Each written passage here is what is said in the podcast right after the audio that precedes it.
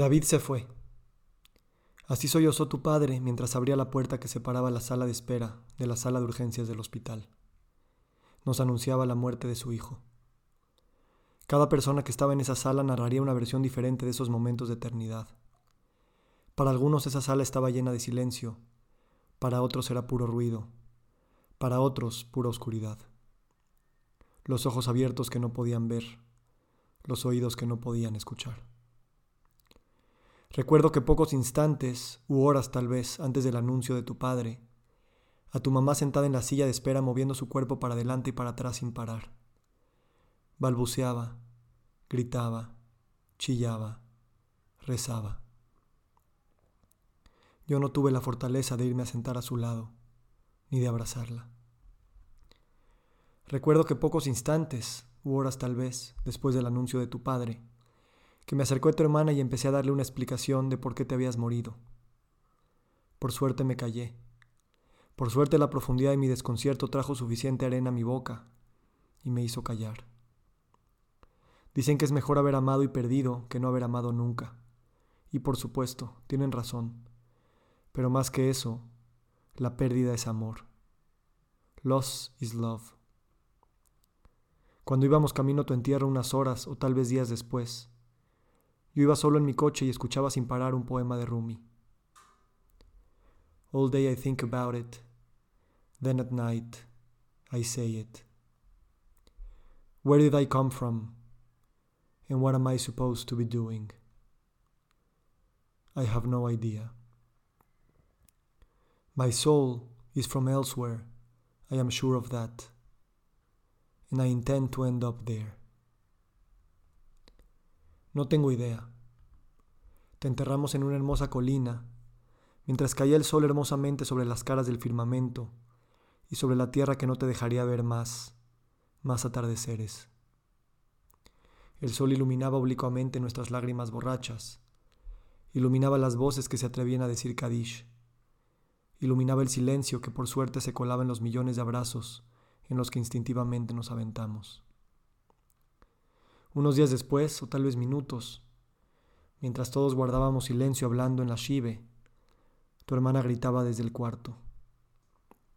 Gritaba. Gritaba. ¡Ah! Ese grito que ella nunca creyó posible que saliera desde la garganta de su corazón. Gritaba vocales, gritaba desgarro, Gritaba su última esperanza de que alguna vez la pudieras volver a escuchar. En la madrugada se abrió el elevador y habían risas y gritos. En nuestro sueño corrimos todos a recibirte, pero eran solo unos chavos borrachos que volvían de su fiesta y nos confirmaban que estábamos despiertos y tú no estabas ahí. Tal vez corrimos al elevador para que la muerte nos llevara también al siguiente piso. Una de esas mañanas desperté con una erección y me masturbé en menos de 10 segundos. Fue algo automático e instintivo, porque en ese momento estaba medio dormido y medio muerto. Tal vez solo mi sistema tenía que sentir algo para aferrarse a la vida. No se pueden juzgar las acciones de alguien en duelo.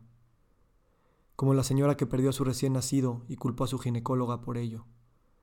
Le tienes que aventar tu dolor a algo. Alguien tiene que ser culpable. Porque no cabe en nuestra cabeza que la vida sea tan injusta porque no cabe en nuestro corazón que la vida sea tan dolorosa. En el poema del coche, Rumi dice que esta borrachera empezó en alguna otra taberna y solo cuando regresemos a ella recobraremos nuestra sobriedad.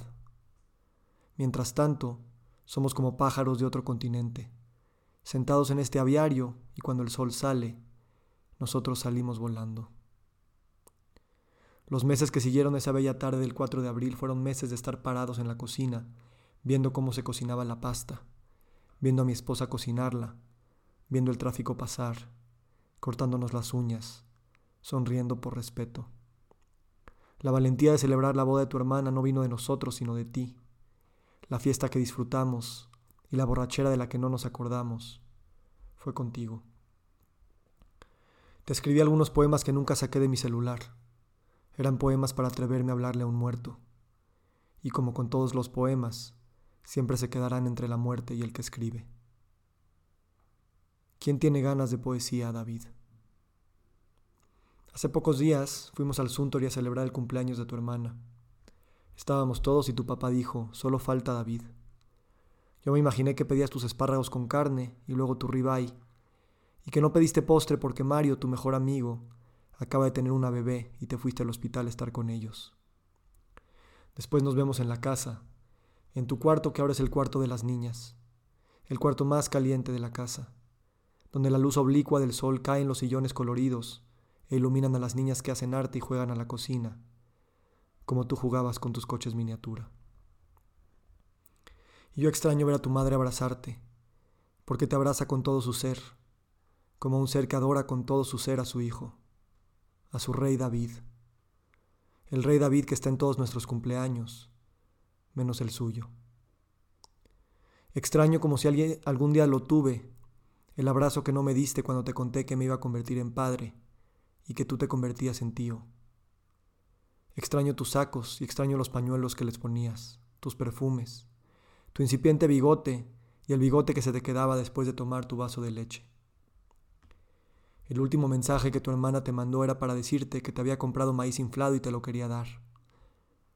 No sé dónde quedó ese maíz. No sé dónde quedó ese mensaje. ¿Quién está hablando ahora con estas letras? ¿Quién dice estas palabras con mi boca? ¿Quién está viendo con mis ojos? ¿Qué es el alma? No puedo dejar de preguntarlo. Si pudiera probar al menos un sorbo de respuesta, me podría liberar de esta cárcel de borrachos. Yo no vine aquí por mi propia voluntad. El que aquí me haya traído, me tendrá que llevar también. Ya son nueve años y medio de estar temblando en pérdida y amor. Nueve años y medio de duelo. La verdad pequeña tiene palabras claras. La gran verdad es un gran silencio.